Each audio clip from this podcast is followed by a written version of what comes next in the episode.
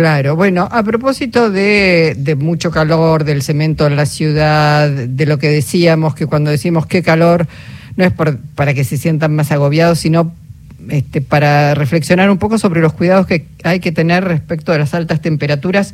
¿Cómo nos cuidamos? Porque nos afecta la eh, calidad de vida. Uno se siente por ahí más abotagado, más tonto, más torpe, más lento.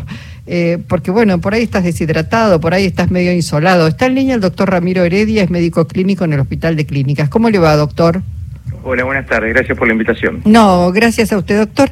¿A qué tenemos que estar atentos cuando decimos tomemos agua, tomemos agua? Porque rápidamente eh, el agua sirve para equilibrar la temperatura interior con la exterior.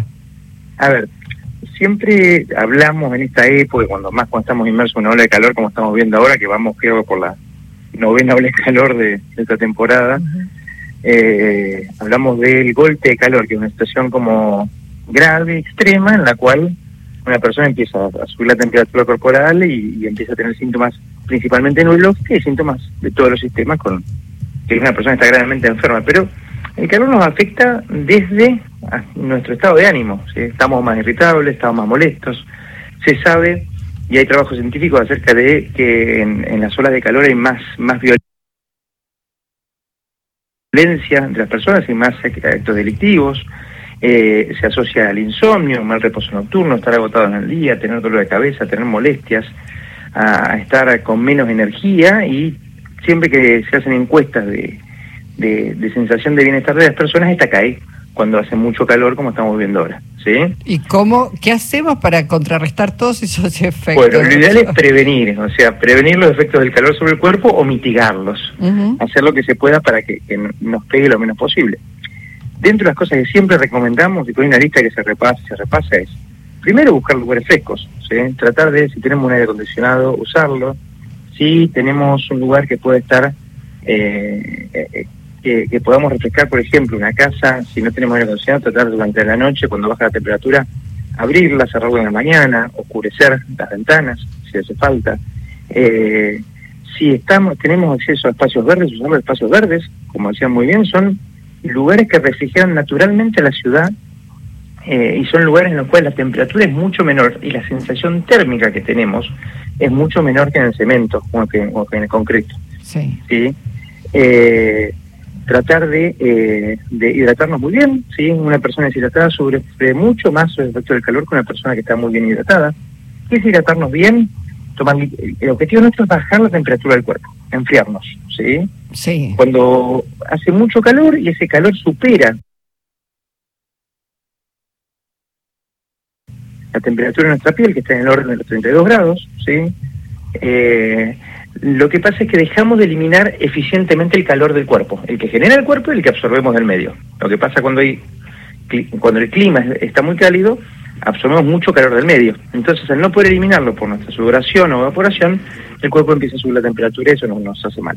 Eh, por eso eh, también hay que evitar salir en horarios donde hay sol, doctor. Podemos elegir evitar los horarios en los cuales el sol pega más, que generalmente son entre las 11 de la mañana y las 4 de la tarde ahora se extiende esa ventana. Fíjense que de las 10 de la mañana, ¿qué temperatura se hacían? 30, 32 grados. Sí, sí, sí, O sea, entre las 10 de la mañana y las 5 de la tarde sería algo prudente ahora de tratar de evitar exponernos. Si nos vamos a exponer, usar ropas claras, preferentemente de algodón, de las porosas, la menor cantidad de ropa posible. Podemos humedecer una ropa si hace falta. Flojas, eh, no, no ceñidas flojas, al sueltas de algodón, evitar la lycra, evitar eh, materiales con nylon, evitar los, la, la ropa muy cerrada, evitar los colores oscuros, porque esos reflectan, absorben más el calor que los colores claros, ¿sí? usar sombrero, usar gorro, usar lentes, usar protector solar, algo que no solo nos protege la piel contra un montón de daño que nos puede generar el sol, sino también la piel, que es el principal órgano por el cual nosotros regulamos la temperatura, indemne, cuando no está quemada, regula mucho mejor que cuando está quemada, quemada por el sol. O sea que es fundamental protegernos la piel, ¿sí? Si no podemos, eh, eh, si después, otro tema que siempre surge es el tema de la actividad física, ¿sí? La actividad física tenemos que mantenerla todo el año porque nos hace muy bien, pero en situaciones extremas como estamos viviendo ahora, con una alerta rojo, porque hay riesgos sobre la vida de las personas, animales, eh, sobre los vegetales. Eso hay que tomar conciencia. ¿Hay riesgo sobre la vida de las personas? Digo, uno piensa en bebés, además en personas adultas mayores Sí, que por ahí claro. tienen mayor eh, dificultad, ¿no? Bueno, tenemos personas más vulnerables, ¿sí? que son los, los extremos de la edad, o sea, niños pequeños, adultos mayores, las personas con enfermedades crónicas, ¿sí?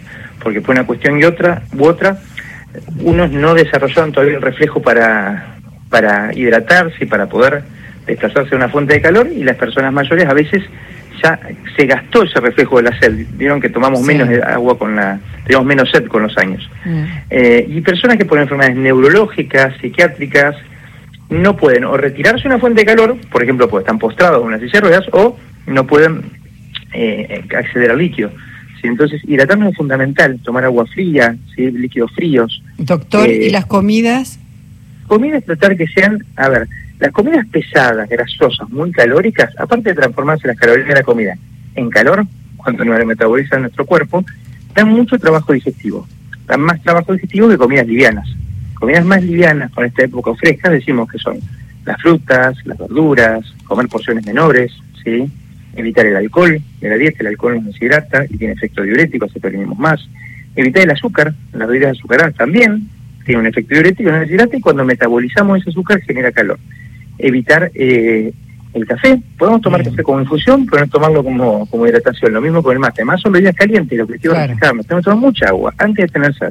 Bueno. ¿sí? Agua. Bueno, bueno, doctor, a- algo, lo último que quiera recomendar que le parezca que es sumamente importante. No, estar atentos que el calor nos afecta a todos, ¿sí? Se sabe que disminuye el rendimiento académico, disminuye el rendimiento laboral, la producción, productividad laboral, estamos más irritables, eh, estar atento a señales mínimas como el dolor de cabeza, los mareos o sentirnos con menos energía, probablemente nos esté faltando primero refrescarnos, buscar lugares frescos y después hidratarnos y estar atentos que en distintos grados nos afecta a todos y a veces cuando se presenta un cuadro grave que es el golpe de calor o insolación, es una emergencia médica.